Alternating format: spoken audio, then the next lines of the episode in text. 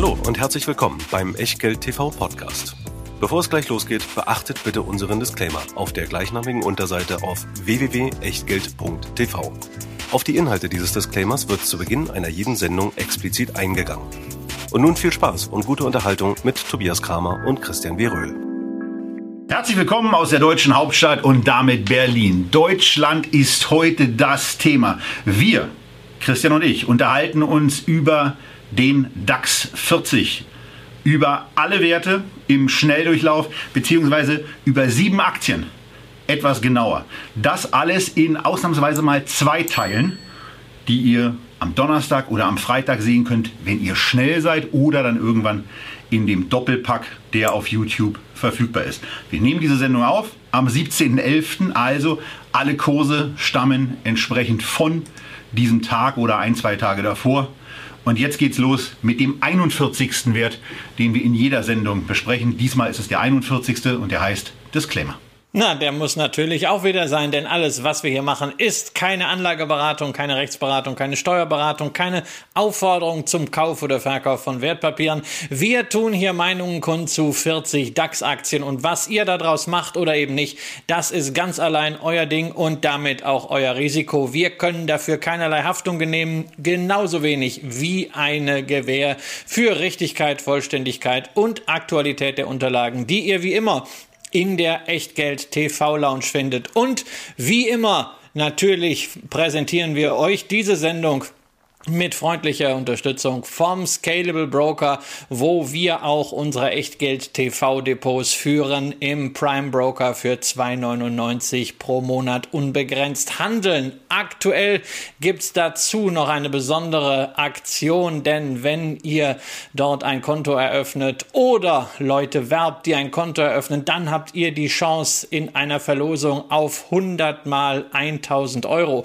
Sozusagen der Anfang vielleicht vielleicht für das DAX-Depot. Wir stellen euch 40 Möglichkeiten vor, wo ihr diese 1000 Euro investieren könntet. Von A wie Adidas bis Z wie Zalando. Und naja, los geht's dann eben mit der Adidas, die nicht zu meinen Favoriten zählt. Klar, das Thema Sport ist auf jeden Fall ein Megatrend, wird uns erhalten bleiben und die Adidas ist auch recht günstig bewertet mit einem erwarteten KGV von 22 für 22, nämlich 28. Da ist eine Nike fast doppelt so teuer. Da ist auch eine Puma, zu der wir noch kommen, noch teurer. Aber Trotzdem bei Adidas gefällt mir eins nicht und das ist das Management. Und bevor jetzt irgendjemand sagt, ach, jetzt fängt er schon wieder an mit der alten Geschichte, Kaspar Rohrstedt und die Mieten und die Ladenschließungen und Corona. Ja, ist ein Thema, aber gar nicht das Thema, sondern ich glaube, dass Kaspar Rohrstedt ein großartiger Controller ist, ein Kostcutter, ein Meister der Effizienz. Das hat er schon bei Henkel bewiesen, wo er davor CEO war. Allerdings, seit er bei Henkel weg ist, muss sich das Unternehmen erstmal von ihm erholen. Und auch bei Adidas habe ich den Eindruck, ist er nicht unbedingt der Richtige, um die kreativen Geister, die ein solches Label unbedingt braucht, auch wenn es ein bisschen teuer ist, bei der Stange zu halten. Und insofern von mir für die Adidas kein Favoritenschein. Ja, und wenn das bei mir anders wäre, dann wäre überhaupt kein Strich zu sehen, denn wir haben so gemacht, jeder hat sich fünf Favoriten ausgesucht und wir werden in dieser Sendung insgesamt sieben Aktien haben. Also drei Titel, bei denen sich unsere Meinung überschnitten hat. Und äh, naja, dann kommen noch äh, jeweils zwei von ähm, dem einen und dem anderen dazu.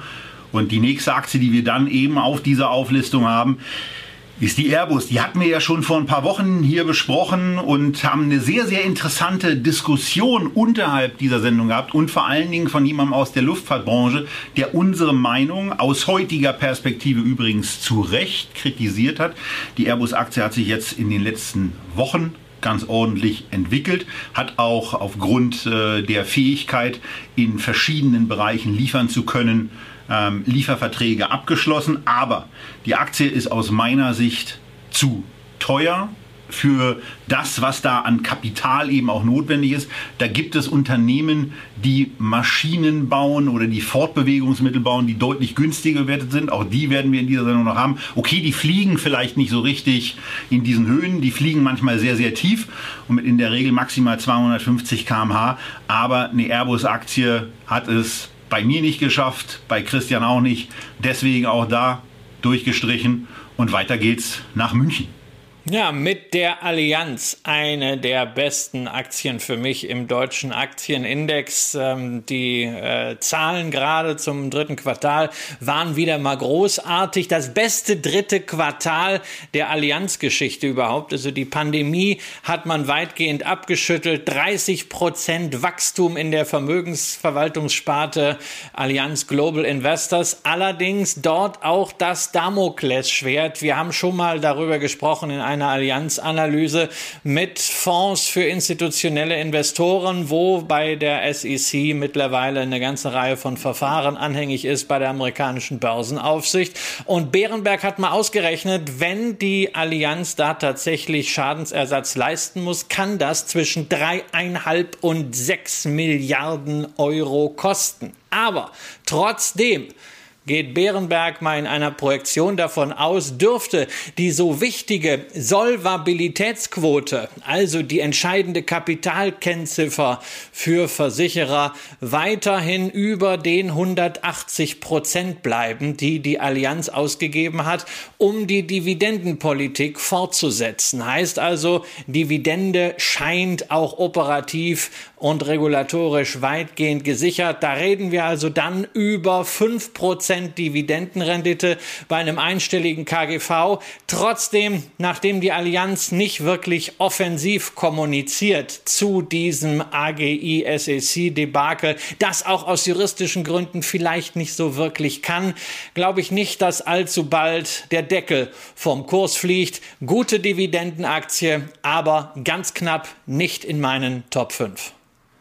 Damit also Allianz auch gestrichen. Und wenn ihr anderer Meinung zur Allianz-Aktie seid, dann freuen wir uns in der, im Kommentarbereich zu dem Video über eure Einschätzung. Natürlich aber auch über eure Top 5 DAX-Aktien die es gibt. Wir sind bei B angekommen, bei BASF.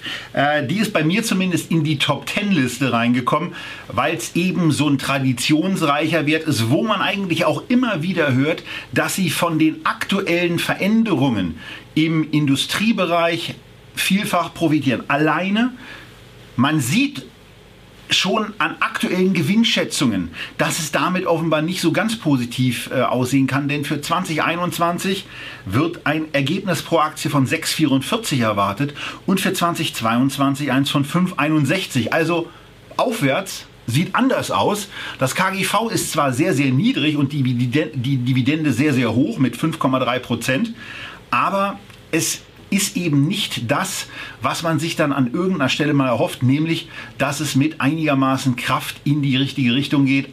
Aber hier würde ich beispielsweise vollkommen verstehen, wenn Menschen, die sich in der Chemiebranche ein bisschen besser auskennen als ich, dazu gehört auch nicht besonders viel, sich bei Chemie besser auszukennen als ich, ähm, wenn die zu einer anderen Meinung kommen und dann ebenfalls, wie bei der Allianz und wie bei allen anderen Aktien, gerne schreibt ein bisschen eure Sichtweisen dazu. In den letzten Wochen und Monaten ist es immer wieder zu sehr, sehr spannenden Diskussionen im Kommentarbereich gekommen. Warum nicht zur BASF, auch wenn ich sie nicht in meine Top 5 lasse. Christian hat sie auch gestrichen, aber macht jetzt mit einem anderen Lieblingsunternehmen weiter. Christian Bayer, hier schon vielfach besprochen und nie ja, wollten ja, wir haben. Das ist so ein bisschen wie früher in der Telebörse. Die Älteren werden sich noch erinnern, wenn Friedhelm Busch die Kurse präsentiert hat und dann immer von den Farbennachfolgern gesprochen hat. Und dann waren eben da erst die Badische, die Badische Anilin und Sodafabriken, BASF und dann kam die Bayer. Aber das waren halt noch Zeiten, wo Bayer ein höchst respektables Unternehmen war. Und heute ist es ja eher so Bayer auf Weiher. Ja, ich gebe zu, im Pharmabereich, die letzten Zahlen, die waren ordentlich. Insbesondere auch die Nachricht, dass der Blockbuster Xarelto bis 2026 weiterhin Patentschutz hat. Man hat ein Krebsmedikament in den USA kurz vor der Zulassungsreife. Das sieht gut aus. Ähm, auch im Agrarbereich kann man zumindest gerade mal wieder ein bisschen nach oben gucken. Damit mehrere, nach mehreren Quartalen äh, hatte an Corteva ja ziemlich das Wasser abgegraben, aber da hat man jetzt im letzten Quartal wieder aufgeschlossen. Aber es bleibt natürlich dabei das große Damoklesschwert da ist die nach wie vor ungeklärte Schadensersatzproblematik in den USA mit Glyphosat und Monsanto. Da kam immer wieder die Nachricht, na, jetzt ist es aber bald soweit. Ah, jetzt haben wir es aber. Jetzt schreiben wir nochmal zwei Milliarden ab und jetzt nochmal eine kleine Rückstellung und dann haben wir es. Aber es ist halt immer noch nicht wirklich ein Strich drunter. Das lastet auf der Aktie und äh, das lastet natürlich auch auf dem Unternehmen. Denn wenn du irgendwo so ein Fass ohne Boden hast, hast du auf der anderen Seite weder die Managementressourcen noch die finanzielle Power, diese spannenden Bereiche wie Pharma und Agrochemie weiter zu entwickeln. Und man könnte da ziemlich zwischen die Fronten raten. Wer bei Bayer zugreift, ist wirklich mutig. Ich bin so mutig nicht. Ich verfolge das weiterhin aus der Distanz. Ich würde es Deutschland wünschen, dass die Sache gut geht, aber es ist nach wie vor für mich ein Kandidat, der erstmal noch tief fällt und dann liegt ja im Trend, aufgespalten wird. So, fünf Aktien haben wir, fünfmal haben wir gestrichen. Wir sind bei der Nummer sechs. Ich habe die Bayersdorf bekommen. Dass da ein Strich hinkommt, kann ja kein, der Echtgeld TV ein bisschen öfter guckt, überraschen, dass jemand wie ich, der gerne preisgünstig einkauft, bei Bayersdorf und einem 32er KGV für 21 und einem 28,8er KGV für 2022. Dass ich da nicht äh, erfreut in die Hände klatsche, bei einem 30er KGV mit einem 10%igen Wachstum dürfte klar sein. Äh, diese Aktie ist mir deutlich zu teuer. Ich nehme gerne eure Erklärungen an, warum das total gerechtfertigt ist. Alleine, ich glaube nicht daran, dass ich euch inhaltlich dabei folgen werde. Die Aktie wäre aus meiner Sicht fair bewertet bei etwa 65 von mir aus auf 75. Bei 95 ist sie aus meiner Sicht glasklar zu teuer und damit Strich durch. Nächste, nächste Aktie wieder nach München, Christian. Es ist wie bei deinem Fußballverein, da äußert sich die Vorliebe auch in der Liste. Jetzt aber Autos.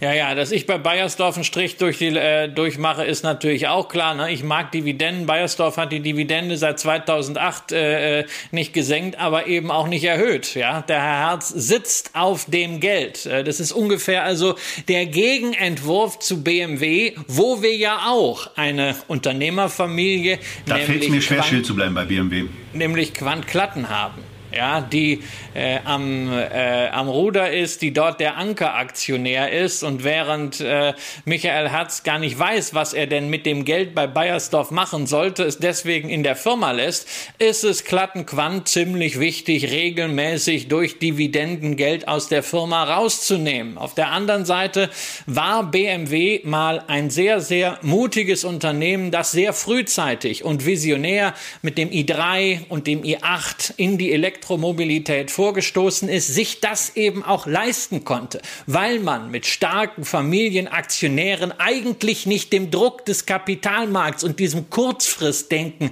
ausgeliefert wäre. Aber man hat dann doch irgendwie den Mut verloren, die Familie hat aufs Tempo gedrückt, es ist dann nicht mehr konsequent weiterverfolgt worden, den First Mover Advantage hat man verspielt, jetzt hechelt man hinterher, die Zahlen sehen ziemlich gut aus. Man profitiert natürlich auch vom Ergebnis der Finanzierungstochter, aber ich frage mich einfach, wenn ich einen Automobilbauer habe, der so eine große Marke hat, der so innovative Ingenieure hat, lasse ich ihm dann nicht mehr Freiheiten zur Entwicklung als Unternehmensfamilie? Muss ich da so kurzfristig auf Optimierung schauen, wie das Quant und Klatten in meinen Augen gemacht haben?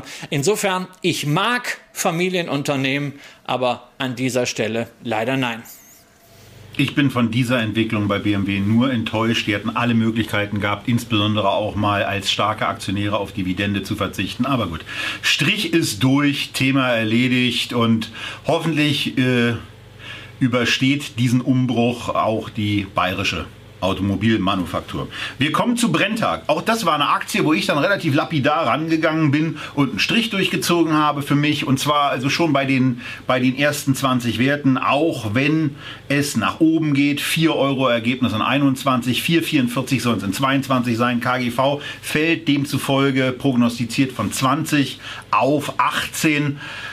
Aber ähm, das ist eigentlich relativ egal, was es da auf dieser Zahlenebene zu sagen gibt, denn bei dieser Aktie gibt es keinen Strich. Und das liegt an Christian.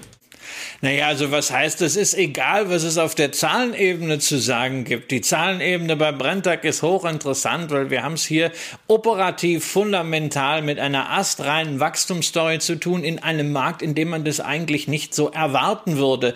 Ähm, Chemikalienhandel, also en gros einkaufen, äh, neu arrangieren und dann auch in sehr kleinen Portionen unter Umständen weiterverkaufen. Da ist Brenntag so eine Art Spinne im Netz. Das Unternehmen ist von Private Equity fit gemacht worden und dann an die Börse gebracht worden vor elf Jahren. Seit diesen elf Jahren elfmal in Folge die Dividende angehoben. Das sehen wir auch nicht allzu oft in Deutschland. Zeigt schon, dass da wirklich nachhaltige Qualität ist. Und das ist ein Unternehmen, das mit dieser Wachstumsstory für mich auch hervorragend in eine Zeit passt, in der wir Lieferketten-Schwierigkeiten haben, in der wir eine Re-Regionalisierung haben, in der genau diese Rolle des Verteilers, des Großhändlers, des Aggregators, der Spinne im Netz noch viel wertvoller ist, als es in der Vergangenheit war. Und Brenntag hat geliefert. Das nämlich in Form von sehr, sehr starken Quartalszahlen, während alle halt über disruptierte Lieferketten jammern, das hat Brenntag auch ein bisschen gemacht,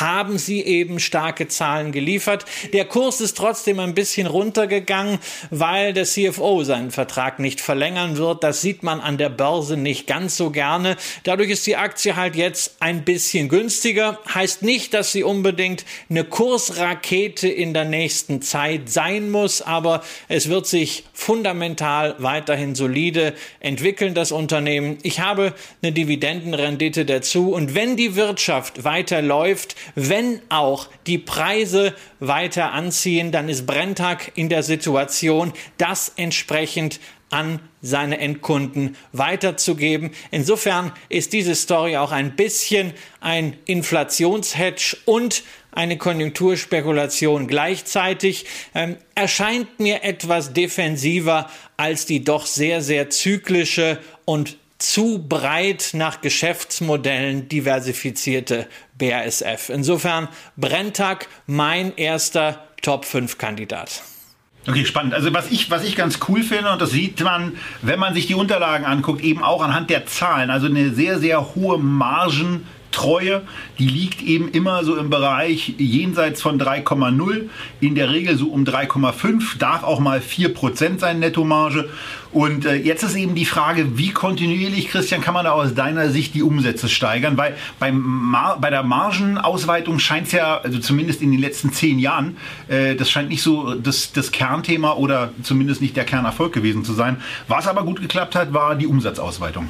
Ja, das, äh, das wird meiner Ansicht nach auch weiter gelingen unter äh, zwei wesentlichen Prämissen. Natürlich, die Konjunktur darf nicht komplett abschmieren, danach sieht's nicht aus. Und zweitens, äh, dass man die Situation nutzt, dass vielleicht gerade auch durch gestörte Lieferketten der eine oder andere Zulieferer, der eine oder andere Spezialist mal in äh, Turbulenzen kommt, sodass man da ganz günstig eine Übernahme tätigen kann. Das haben sie in der Vergangenheit immer mal wieder gemacht, wo man wirklich Spezialhändler auch im Ausland dann übernommen und integriert hat. Das sind dann nicht diese Riesendeals, so wir übernehmen jetzt äh, die Nummer zwei im Markt und verschlucken uns dran, sondern alles das, was irgendwie fein andockt, damit aber auch die Bindung von Brenntag zu den Kunden, zu den Endkunden jeweils stärken kann. Insofern es ist ein sehr, sehr bodenständiges Unternehmen. Das ist absolut nicht glamorous, dieses Geschäftsmodell, aber wir werden am Ende sehen, also ich habe diese fünf Werte schon so zusammengestellt, dass sie nicht nur sagt, naja, das sind jetzt so meine fünf absoluten Favoriten, sondern das sind ein bisschen komplementär, sind gerade so auf mögliche Szenarien für die nächsten zwölf bis 15 Monate. Was sicherlich auch noch hervorhebenswert ist, ist diese schöne Seitwärtsphase die, die Aktie von 2015 bis 2020, bis Anfang 2020 gemacht haben. Klar, mit dem, mit dem Corona-Tief und danach diese, diese starke Bewegung nach oben von 30 Euro im äh, 2020er Tief, jetzt eben bei der Aktie hoch auf bis knapp 90, aber Christian hat den leichten Drop schon angesprochen, jetzt eben bei 80 Euro. Ja, das also der erste Titel und wir sind zurück auf unserer Liste und sind angekommen in Hannover. Äh, da ist ein Unternehmen namens Continental, äh, zumindest glaube ich mit dem Hauptsitz vertreten und äh, ja, da ist Christian wieder dran. Ja, ja, ich, ich glaube auch. Und eigentlich äh, hat die Continental ja eine Zellteilung gerade hinter sich. Da wird relativ wenig drüber gesprochen, aber ähm, jeder redet schon über die Spin-offs von General Electric und von Johnson Johnson, äh, die dann irgendwann stattfinden sollen. Bei, Han äh, bei den Hannoveranern, nämlich bei Conti, gab's das ja gerade erst, nämlich die haben Vitesco abgespalten. Für jeweils fünf Conti-Aktien gab's eine Aktie, der Vitesco, die ist dann irgendwie über 60 eingestiegen, ist inzwischen noch 50 wert und daran ist die Antriebstechnik gebündelt. Äh, man könnte auch sagen, sozusagen die Bad Bank von Continental. Ähm, das sind diejenigen, die jetzt gucken müssen, äh, dass sie genügend Anwendungen für die Zeit des Elektromotors zusammenkriegen, die marktfähig sind, äh, weil bislang ist das Portfolio schon ziemlich verbrennerfähig. Ist noch nicht so wirklich angekommen, kann Conti aber egal sein, bis auf 20.000 Aktien hat man alles an die Aktionäre rausgefurzt äh, und den äh, kleinen Dip bei der Abspaltung, den hat Conti inzwischen komplett wieder aufgeholt. Aber aber ich frage mich ganz ernsthaft, wieso, mit welchem Hintergrund? Denn wenn ich mir die Zahlen, die Conti gerade vorgelegt hat, anschaue, äh, da frage ich mich wie hat man dort Unternehmensplanung gemacht? Also bislang, bis zu diesen Quartalszahlen, war man von einem Marktwachstum dieses Jahr von 8 bis 10 Prozent ausgegangen, jetzt nur noch von plus minus 1 Prozent. Das ist Wahnsinn, wenn man solche Abweichungen äh, nach Beendigung des dritten Quartals erst feststellte. Das heißt, die Zahlen waren also noch schlechter, äh, als man eigentlich erwarten musste. Aber manchmal macht Börse eben Übersprungshandlungen. Für mich überhaupt nicht nach nachvollziehbar. Ich halte es für hochriskant, das ganze Geschäft Automobilzulieferer. Wer da einen wirklichen Insight hat, weil er sich vielleicht besonders dafür interessiert, weil er Ingenieur ist oder Ingenieurin tatsächlich in dieser Branche arbeitet mit dem Unternehmen, der wird vielleicht Besseres dazu sagen können. Ich finde weder im Zahlenwerk noch in der Equity Story irgendetwas, was mich überzeugen könnte, jetzt bei Conti einzusteigen. Ganz im Gegenteil, ich halte Conti Für eines der Unternehmen, die gefährdet sind, auf Sicht der nächsten 12 bis 15 Monate die schlechteste Entwicklung im DAX vorzulegen. So, nachdem Conti jetzt ein bisschen länger gedauert hat, machen wir es bei Covestro ganz kurz. Ich finde keinerlei Argumente, diese Aktie zu kaufen, außer dass sie extrem günstig ist, aber jetzt auch gerade eine rückgängige Gewinnentwicklung ähm, in den Raum gestellt hat, zumindest von Analystenseite. Ähm, ist nicht mein Wert, brauche ich nicht. Es gibt im DAX tollere, viel tollere Unternehmen. Zu denen kommen wir später. Eine Covestro gehört auch nicht dazu. Christian, wie sieht es nach den ersten zehn mit der Daimler als unsere Nummer 11 aus? Ja, also äh, die Daimler, das ist schon was, was mir ein bisschen wehtut. Ne? Ähm, das, äh, wir hatten sie ja mal im Echtgeld TV Depot, haben sie dann verkauft und äh, ja, wir hätten sie eigentlich halten können, denn äh, hier wurde wirklich Geduld auch belohnt, denn die Aktie ist jetzt wieder auf dem Hoch, wo sie 2014, 2015 war. Eine fulminante Rallye hingelegt, 63 Prozent in einem Jahr, weitaus besser als Volkswagen und äh, BMW. Und es hat sich bei Daimler eins gezeigt, nämlich Premium hilft auch in Krisen. Äh, es gibt ja momentan diese Schwierigkeiten mit Engpässen bei Chips, gerade für die Automobilindustrie.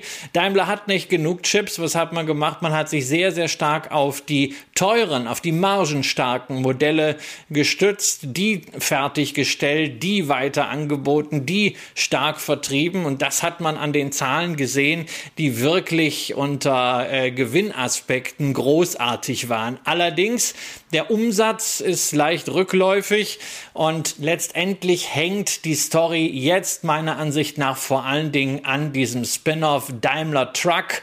Ähm, das kann für Aktionäre wirklich spannend werden, äh, wenn wir da so eine ähnliche Entwicklung sehen äh, wie bei Conti, dass es also vielleicht schnell aufgeholt wird. Auch Siemens Energy letztes Jahr war gut angelaufen. Ähm, wer darauf setzen möchte, der kauft sich auch jetzt die Daimler. Aber ich bin mit Autospekulationen eh ein bisschen zurückhaltend und der ein oder andere wird schon ahnen, es gibt ja noch einen Autowert und den haben wir verschiedentlich gehabt und deshalb ist Daimler nicht in meinen Favoriten. So. Delivery Hero ist der nächste Titel in der alphabetischen Liste, die Nummer 12 und ähm, ja, auch die schafft es nicht in die Kernliste, in unsere Top 7. Ähm, aus meiner Sicht dürfte dieser Titel eigentlich gar nicht im DAX sein und zwar, weil er die eigentlichen Eintrittskriterien, die nach dem Zugang von Delivery Hero für den DAX geschaffen wurden, nicht erfüllt, nämlich Profitabilität. Ähm, auch wenn es deutlich weniger schlimm zu werden scheint, denn für dieses Jahr noch erwartet 5 Euro minus, im nächsten Jahr nur noch 3,76 minus. Ähm, KGV dass man das bei so einem Unternehmen vielleicht nicht hat, verstehe ich ja. Ich habe mich kürzlich ähm, mit einem Unternehmensvertreter ein bisschen länger unterhalten. Äh, mir ist auch grundsätzlich die Strategie klar, aber die Aktie ist für mich kein DAX-Wert und Sie müssen bitte auch erstmal beweisen, dass Sie in der Lage sind, profitabel zu arbeiten. Und da reicht mir im Grunde genommen schon eine schwarze Nulllinie und auch eine Kommunikation, in welche Richtung man bei der Marge irgendwann mal hingehen will. Ähm, das hier ist mir noch zu sehr, äh, irgendwann sind wir vielleicht mal kostendeckend gefaselt, mit ganz, ganz vielen unterschiedlichen, auch internationalen Baustellen, die man als so ein Unternehmen hat. Grundsätzlich natürlich eine bewundernswerte Leistung, auch bewundernswert, so ein Unternehmen in den deutschen Aktienindex gebracht zu haben. Ähm, und naja, also auch eine Marktkapitalisierung von 30 Milliarden ist natürlich etwas erstmal vor der unternehmerischen Leistung zum Niederknien, aber deswegen muss ich sie ja nicht mit einem Kauf äh, einer Aktie äh, darin unterstützen, dass das 118, 119 Euro im Moment aus meiner Sicht auch angemessen ist. Bei Christian scheint es auch nicht so zu sein. Deswegen Strich von uns beiden. Und Christian, wir sind mit einem, wir sind bei einem, einem, einem DAX-Klassiker angekommen, ähm, der Deutschen Bank. Ja, da könnte man sich ja auch fragen, ja, ob die Deutsche Bank überhaupt in den DAX gehört, ja, weil ne, sind die in der Lage überhaupt nachhaltig Geld zu verdienen? Das ist ja die Frage bei äh, Großbanken. Und gerade bei der Deutschen Bank äh, war ja lange Zeit die Strategie so im Nebel und es wurde abgeschrieben, abgeschrieben, abgeschrieben. Also da hätte man sich dann auch, wenn du diese Kriterien anführen wirst, äh, deutlich äh, gegen die Deutsche Bank entscheiden können. Aber der DAX ist ja kein Qualitätssiegel. Der DAX ist ja heutzutage einfach äh, ein ganz quantitativ zusammengestellter Index. Insofern ist Delivery Hero drin und insofern ist die Deutsche Bank drin. Und ja, wir wollen es ja nicht verhehlen. Es gab jetzt gerade das fünfte Gewinnquartal in Folge. Also ich meine zu Zeiten von äh, Joe Ackermann oder dem gerade verstorbenen Hilmar Kopper oder Alfred Herrhausen von der RAF ermordet, da wäre das alles überhaupt keine Frage gewesen. Fünf Quartale, was ist denn das schon? Aber das ist jetzt halt immerhin schon eine Hausnummer äh, und ein Erfolg für Christian Sewing, dass man zumindest die Bank stabilisiert hat. Ähm, wenn man dann jetzt aber sieht, wo kommt denn der Ertrag her, sieht man im Wesentlichen auf, aus der Auflösung von Rückstellungen. Nach wie vor haben sie das Problem, die Einnahmen sind rückläufig, sogar im Investmentbanking, während die Märkte laufen wie Hulle wird beim Investmentbanking der Deutschen Bank weniger verdient und das zieht sich einfach durch die ganze Bank.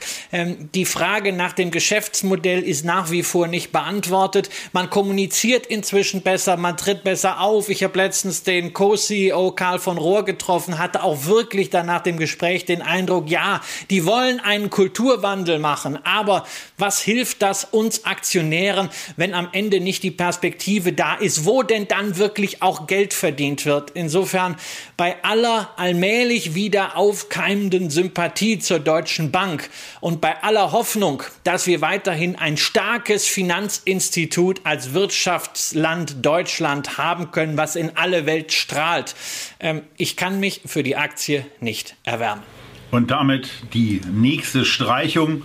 Und auch bei der Deutschen Börse AG ziehen wir einen Strich durch. Bei mir kam der Strich vor allen Dingen deswegen, weil ich sehr, sehr skeptisch ob der weiteren Wachstumspotenziale und vor allen Dingen der vorhandenen Geschäftsrisiken bin, die durch weitergehende Digitalisierung, die durch Blockchain und so weiter entstehen werden. Da sind einzelne hoffnungsvolle Projekte mit dabei, die die Deutsche Börse AG natürlich immer mal wieder anschiebt. Aber wenn sich dieses ganze Thema der Wertpapierkäufe möglicherweise doch irgendwie mal in die Blockchain verschiebt, dann kann eine deutsche Börse AG extrem schnell, extrem überflüssig sein. Und von daher möchte ich einen solchen Wert, der mit solchen Risiken belastet ist, nicht im Depot haben, insbesondere auch dann nicht, wenn er für das, äh, was dann eben äh, im Zuge dieses naja, dieser partiellen Monopole, die es da eben gibt, äh, erreicht worden ist, einigermaßen ordentlich bezahlt ist. Mir ist es, äh, also das ist ein Unternehmen, in dem ich nicht investiert sein muss und wo ich auch ein Stück weit hoffe, dass ich mich mit der Einschätzung für das Unternehmen vielleicht auch irre, aber hier kommen Sie nicht rein. Zumindest bei der nächsten Aktie ähm, haben wir beide uns in der Vergangenheit nicht geirrt, denn für die sind wir schon länger sehr positiv, haben Sie mehrfach auch positiv hier in der Sendung äh, Und jetzt ist sie günstiger geworden gerade mal. Wieder. Auch schon mal als äh, äh, Aktie des Monats äh, vor einigen Jahren vorgestellt. Die Mehrfach. Deutsche Post, die genau das macht, was man denn von ihr erwartet. Sie liefert. Naja, jetzt vielleicht im Weihnachtsgeschäft manchmal ein bisschen unter Stress, manchmal das Paket ein bisschen zerdutscht, manchmal der Zusteller vielleicht ein bisschen verbimmelt. Aber im Großen und Ganzen muss die Sache schon richtig gut laufen, wenn man sich anschaut, wie häufig die Deutsche Post dieses Jahr immer wieder mal ihre Prognosen erhöht hat. Ähm, da ist er, der E-Commerce-Profiteur, der Logistiker und das gesamte Szenario ist aufgegangen und ich bin trotz dieses Umsatzsprungs, den wir gerade bei der Post sehen, sehr, sehr positiv gestimmt, dass das nicht alles war, sondern dass da weiteres Wachstum drin ist und dass die zumindest Durchschnitte der Analystenschätzung auf der Umsatzseite äh, eher ein bisschen zu konservativ konservativ sind. Und darüber hinaus muss man auch sagen, selbst wenn man erhöhte Rohstoffkosten einpreist, naja, ein Kursgewinnverhältnis von 14 oder 15, das ist für diese Aktie durchaus okay. Das könnte auch noch mal ein bisschen steigen, deshalb haben wir also wachsendes Geschäft plus Potenzial in der Bewertung. Insofern die Deutsche Post für mich weiterhin einer der Favoriten am deutschen Aktienmarkt. Und da sind wir dann eben einer Meinung. Das ist eine der drei Aktien, die wir in der Tat in unsere jeweiligen Top 5 aufgenommen haben. Denn es gibt noch ein paar weitere Argumente, die hier ganz gut aussehen. Und die kann man auch mit Blick auf die Analystenschätzung so ein bisschen nochmal herleiten, die zumindest auf der Guru-Fokus-Aggregationsebene konservativer sind, als wir sie in den Unterlagen in der Handelsblatt-Aggregationsebene mit zum Ausdruck gebracht haben. Ähm, da sind die Gewinnschätzungen ein bisschen anders. Aber wenn man sich das Ganze anguckt, hat man hier eben ein Unternehmen, was irgendwie so bei 4 Euro Gewinn pro Aktie rausläuft.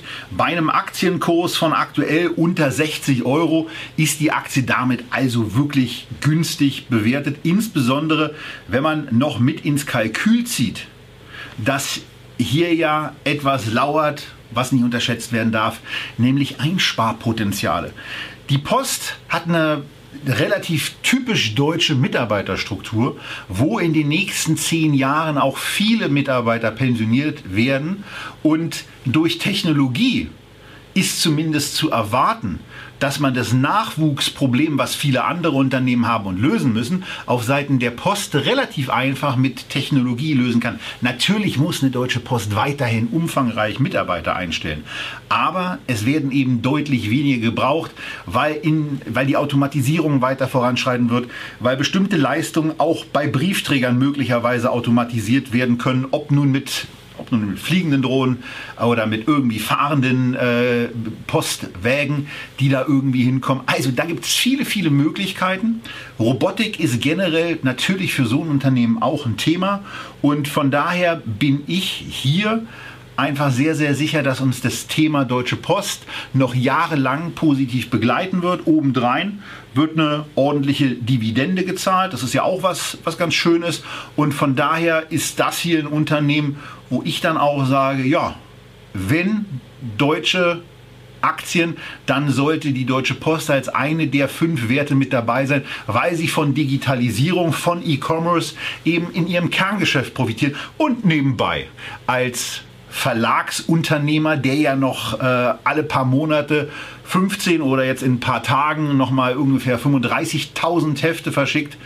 Die Deutsche Post ist zu meinem Leidwesen der einzige Anbieter, der ein Gespräch mit einem führt und sagt, wir verschlechtern unsere Leistung und weißt du was? Die Preise die erhöhen wir trotzdem. Das findet man als Kunde natürlich total scheiße.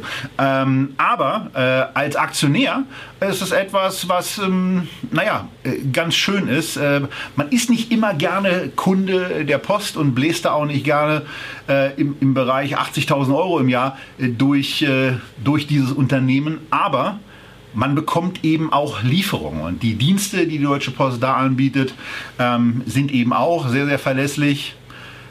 Und äh, ja, das äh, wäre es von meiner Seite. Christian, hast du noch was zu ergänzen? Oder machen wir, wo wir jetzt bei, äh, wo es bei den, bei den Aktien, die mit Deutsche beginnen, äh, quasi schon mal zu 2-1 aufgeholt haben, mit dem nächsten Titel weiter? Naja, das müssen wir ja gerade jetzt machen aus zwei Gründen. Denn äh, zum einen hat die Deutsche Telekom, die jetzt da im Alphabet kommt, genau morgen, also am Donnerstag, nachdem wir diese Sendung aufzeichnen, am 18. November, ihren 25. Börsengeburtstag. 18. November 96 zu 28,50 Deutsche Mark. Da ging damals die Deutsche Telekom, die T-Aktie an die Börse. Und der zweite Grund, warum wir darüber reden müssen, ist, du hast diese Aktie tatsächlich als Favorit nominiert. Genau. Genau, und zwar einfach deswegen, weil es ähm, äh, ein Unternehmen ist, was immer mehr mit positiven Nachrichten auch um die Ecke kommt. Also wir sehen jetzt jüngst gerade das Thema Dividendenanhebung, äh, was kommuniziert wurde. Es fand gerade ein Capital Markets Day statt, äh, auf dem kommuniziert wurde, was eigentlich so die Ziele bis 2024 sind. Da will man nämlich pro Aktie einen Gewinn pro Aktie von 1,75 Euro erwirtschaften. 40 bis 60 Prozent davon werden dann als Dividende ausgeschüttet. Das spricht für 70 bis 105 Cent, also 1,05 Euro. Ähm, und das wäre dann eben auch schon mal eine deutliche Steigerung, die im Übrigen auch bei den Analystenschätzungen im Moment noch nicht so richtig da ist. 21 werden 1,20 erwartet auf Seiten von Guru Focus. 2022 1,34. 2023 1,46 und das Unternehmen hat sich quasi als Mindestziel für 2024 die 1,75 ins eigene Stammbuch geschrieben. Also da blitzt schon ein sehr, sehr ordentlicher Optimismus durch und bei einem Kurs von 17 Euro als Quasi-Versorger für eine der wichtigsten Dinge, nämlich ähm, ja, Internetanschlüsse, Bandbreite und äh, auch äh, im Mobilfunkbereich mit einem der nach vielen, vielen Tests offenbar besten Netze ich, ist zumindest so gut, dass ich mich seit Jahren nicht von der Telekom wegtraue äh, im Mobilfunkbereich. Ist es, ein, ist es ein tolles Unternehmen und es ist eben ein Unternehmen, was auch abliefert und ja auch an verschiedenen anderen Stellen, zum Beispiel in den USA, in den letzten Jahren wirklich große Erfolge feiern konnte. Auch wenn einem als deutscher Kunde nicht unbedingt klar ist, warum man irgendwie 30, 40 Euro dafür bezahlt, um mit einem Gigabyte in den USA mit der eigenen Leitung telefonieren zu können und es 30 Dollar kostet, um ein 10 Gigabyte, einen Monatsvertrag mit einer US-Nummer zu kaufen, was teurer ist. Da würde ich mir dann immer wünschen, dass dieses komplett internationale von der Telekom wirklich ein bisschen konsequenter so gelebt wird, dass man die Angebote auch als wirkliche Angebote und nicht als äh, Kundenverarsche wahrnimmt in diesem Bereich. Aber ansonsten ein Unternehmen, was beeindruckend ist. Ich kann mich im Übrigen auch noch an 1996 erinnern, als dieser Börsengang stattgefunden hat. Erstens, weil ich den damals in der Anlageberatung selber begleitet habe und mich noch an die Massen wirklich erinnert habe, die in die Filiale kamen, um T-Aktien zu zeichnen, was, das darf man ja auch mal sagen, jahrelang eine sehr, sehr gute Entscheidung war, bis sich diese Aktie dann eben im Zuge der neuen Markthosse komplett aufgebläht von allen realistischen Bewertungsparametern entfernt hat. Ja, und dann äh, ging es dann eben mal ein paar Jahre südwärts, also so knapp drei Jahre von über 100 Euro auf unter 10 Euro.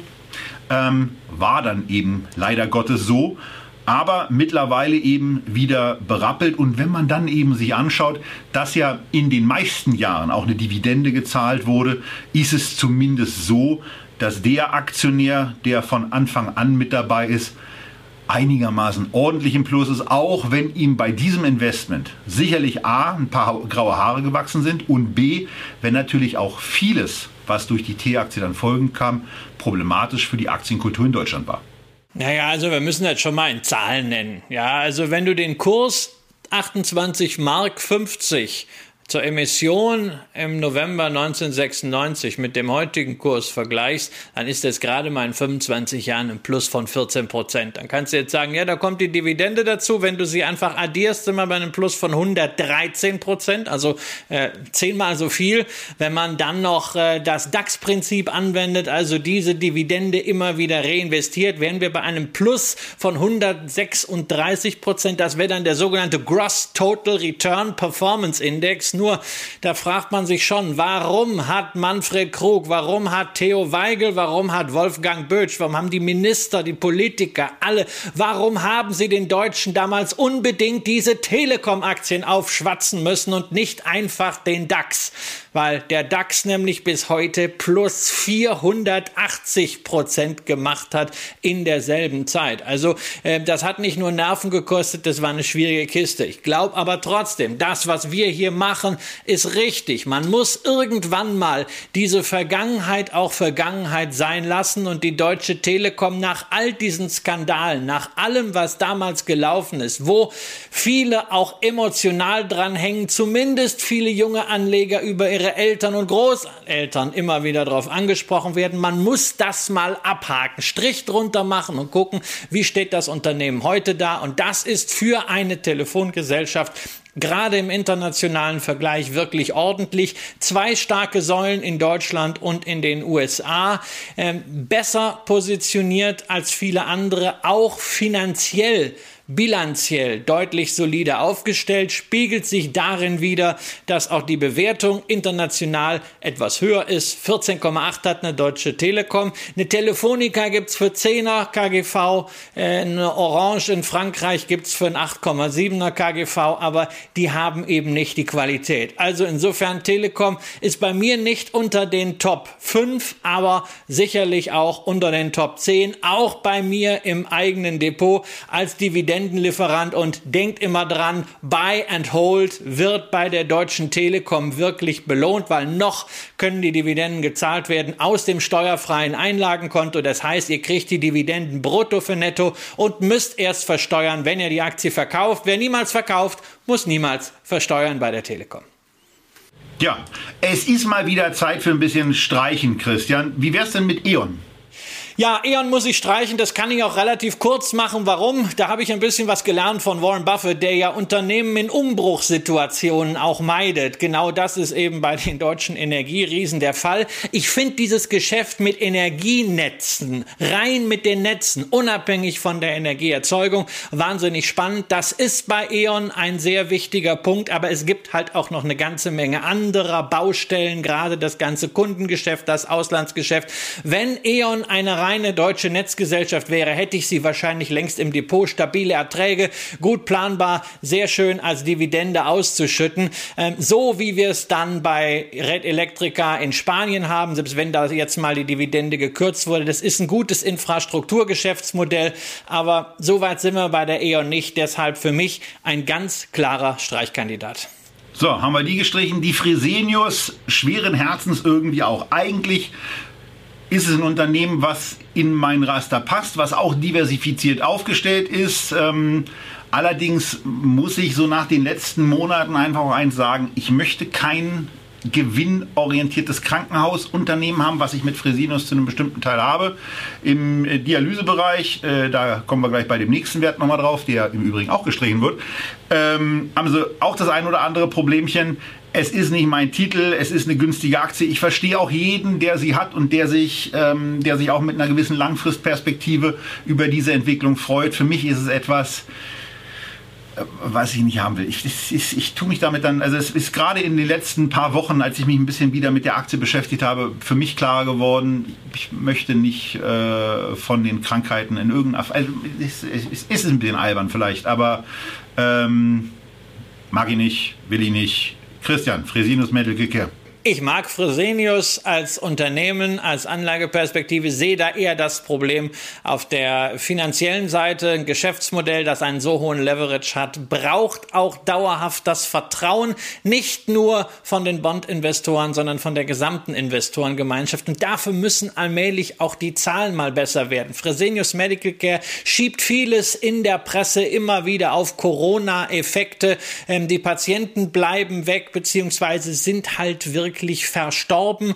Äh, dazu die ganzen Schutzmaßnahmen kosten das Geld, also von zwei Seiten weniger Umsatz, höhere Kosten, ganz, ganz schlecht. Ja, das mag alles sein, erklärt aber nicht, warum der Umsatz schon seit 2017 stagniert und auch beim Ergebnis ist man davor nicht wirklich vorangekommen, schon vor Corona. Ähm, das riecht alles so ein bisschen nach strukturellen Defiziten bei aller Sympathie, die ich habe, gerade für die Dividendenkontinuität. Deswegen habe ich einen Fresenius auch als Aristokrat in einer gewissen Portion bei mir im Depot. Ähm, das ist nichts, wo ich sage, okay, da steht jetzt irgendwie mal eine Unterbewertung zur Auflösung an. Ganz im Gegenteil, da ist sehr, sehr viel zu tun. Zum Beispiel eine mögliche Abspaltung der Tochter Fresenius Medical Care vom Mutterkonzern wurde darüber diskutiert, ist immer wieder dementiert worden. Warten wir mal ab, wann Investoren irgendwann ein bisschen mit den Füßen strampeln. So, und wenn es nach mir gegangen wäre, dann wäre diese Aktie auch gestrichen worden. Aber Röli ist heute auf dem Schnäppchentrip. Wir sind ja quasi bei einer Aktie unterwegs, die in irgendeiner Form für 21 Heidelberg Zement 8 Euro Gewinn pro Aktie prognostiziert hat. Die Aktie steht im Moment bei 66 Euro. Also eigentlich so ein klassisches Ding, wo ich sage, ganz cool. Und es kommt ja noch erschwerend hinzu, dieses Thema Zement ist im Moment schon etwas, äh, wo es offenbar Knappheiten gibt. Als ich mir dann die Zahlen, weil Christian die ausgewählt hat, noch mal ein bisschen genauer angeguckt habe, war ich dann ein bisschen erstaunt, dass der Gewinn in meinen Augen relativ langsam ansteigt, nämlich für 22 auf 8,61, für 23 werden 9,33 prognostiziert. Da hätte ich nach dem, was ich so gelesen habe und was ich zum Thema Zement so wahrgenommen habe, mehr erwartet. Aber Christian, vielleicht hast du ja noch ein paar andere Insights, was für diese Aktie spricht und warum sie die äh, dritte Aktie ist, die es in dein Fünferpäckchen aus dem DAX geschafft hat. Naja, du hast ja schon äh, äh, ein wesentliches Thema genannt, nämlich die niedrige Bewertung. Ja, das ist auch was, weil ich wollte das Ganze ja, wie gesagt, etwas komplementär zusammenstellen. Ich hatte bislang auch zwei Dividendenadelwerte sehr zuverlässig. Die Deutsche Post mit äh, zwölf Jahren ohne äh, Kürzungen, die Brenntag mit elf Anhebungen in Folge. Da habe ich mir gedacht, komm, also einen Zykliker kann ich dazu nehmen. Ähm, Heidelberg Zement, das ist eine heiße Kiste. Das Unternehmen war ja schon mal äh, kurz vor der Grätsche nach dieser Übernahme zu Zeiten der Finanzkrise Hansons. Da hat man sich furchtbar mit übernommen. Ne? Deswegen heißt es ja auch Übernahme. Er hat das Unternehmen vollgeladen bis an den Rand mit Schulden. Ähm, da hat man jetzt jahrelang wirklich äh, dran abgetragen. Noch immer ist relativ äh, viel Schuldlast äh, in der Bilanz. Aber man hat natürlich eine sehr, sehr spannende Perspektive, nämlich Zement ist einerseits natürlich ein Klimakiller, auf der anderen Seite eine der Stellschrauben. Wenn du da richtig etwas technologisch machen kannst, diese Industrie grün in Anführungszeichen machen kannst, dann hast du einen wirklichen Hebel auch auf CO2-Emissionen und dementsprechend vermute ich mal, dass ähm, Heidelberg Zement für die Lösungen, die man ja auch schon entwickelt hat, durchaus von Staaten auch ordentlich Unterstützung bekommen kann. Denn da sind Leuchtturmprojekte. Die Frage ist, schlägt sich das auf den Kurs nieder? Das ist ja so eine Glaubensfrage. Darf man eigentlich ein solches Unternehmen wie Heidelberg Zement als nachhaltig orientierter Investor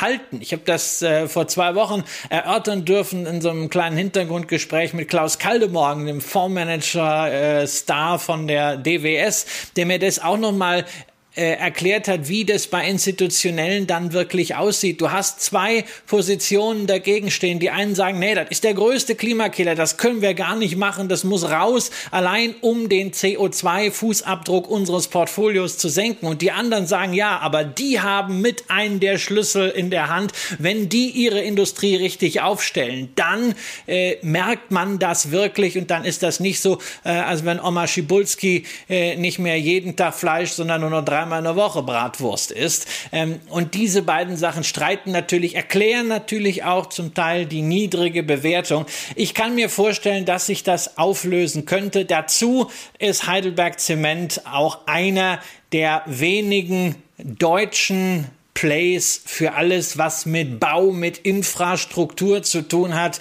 Ähm, man ist weltweit präsent und ich gehe ja nach wie vor davon aus, dass die Staaten dies und jenseits des Atlantiks viel Geld in die Hand nehmen werden, um weiterhin die Erholung nach oder man muss ja leider sagen während Corona richtig auf den Weg zu bringen. Und da ist Bau, für den man Zement halt nun mal braucht, ein ganz, ganz wichtiges Thema. Da bin ich sehr gespannt. Das werden wir hier weiter verfolgen. Auch was mit ähm, was mit Heidelberg Zement so in den nächsten Wochen, Monaten und Jahren so passiert. A, bei DAX-Beschauungen und vielleicht ja auch mal bei einem Zusatzcheck im Immobiliendepot das wir hier äh, für meinen Vater führen und äh, was übrigens mal in den ersten paar Wochen auch schon äh, 7, 8 Prozent zugelegt hat. Also das war ein ganz brauchbarer Start. Das waren die ersten 20 Aktien aus unserem Deutschland-Special, das dreiteilig ist. Der erste Teil war das und am Ende dieses ersten Teils soll auch nochmal der Hinweis kommen, dass die Aktien, die wir hier vorgestellt haben, die ganzen DAX-Aktien, da könnt ihr euch auch eure fünf Top-Aktien heraussuchen. Und ich weiß nicht, wer das macht, aber theoretisch ist es möglich, für 5 Euro im Monat fünf dieser Aktien zu besparen. Ich würde ja eher sagen, wenn ihr 50 Euro habt, dann sucht euch eure fünf Deutschlandwerte aus, wenn ihr sie denn haben wollt, oder nehmt einen der ETFs, die wir hier vorgestellt haben. Was ihr, in was ihr möglicherweise sparen könnt, was euch gefällt, das erfahrt ihr in anderen Sendungen. Wo ihr es macht, ist bei dem Sparplanangebot relativ eindeutig. Denn das ist keine Aktion. Das gilt. Und zwar seit dem 27.08. Und ein Bis-Datum ist überhaupt nicht feststehend. Von daher, das ist eure Möglichkeit bei Scalable. Und das waren die ersten 20 von 40 DAX 40 Titeln. Wir hoffen, ihr hattet Spaß dabei. Wir freuen uns auf eure Kommentare unter diesem Video. Bei dem Podcast ist es jetzt mit den Kommentaren und den Erwiderungen und den Diskussionen nicht so einfach. Also da müsstet ihr dann schon mal die Plattform wechseln. Weg vom Podcast hin zum Video. Und wir freuen euch, nee, wir freuen uns, wenn wir euch das nächste Mal wieder mit dabei haben, wenn es heißt DAX, zweiter Teil. Das ist schon sehr, sehr bald. Tschüss aus Berlin.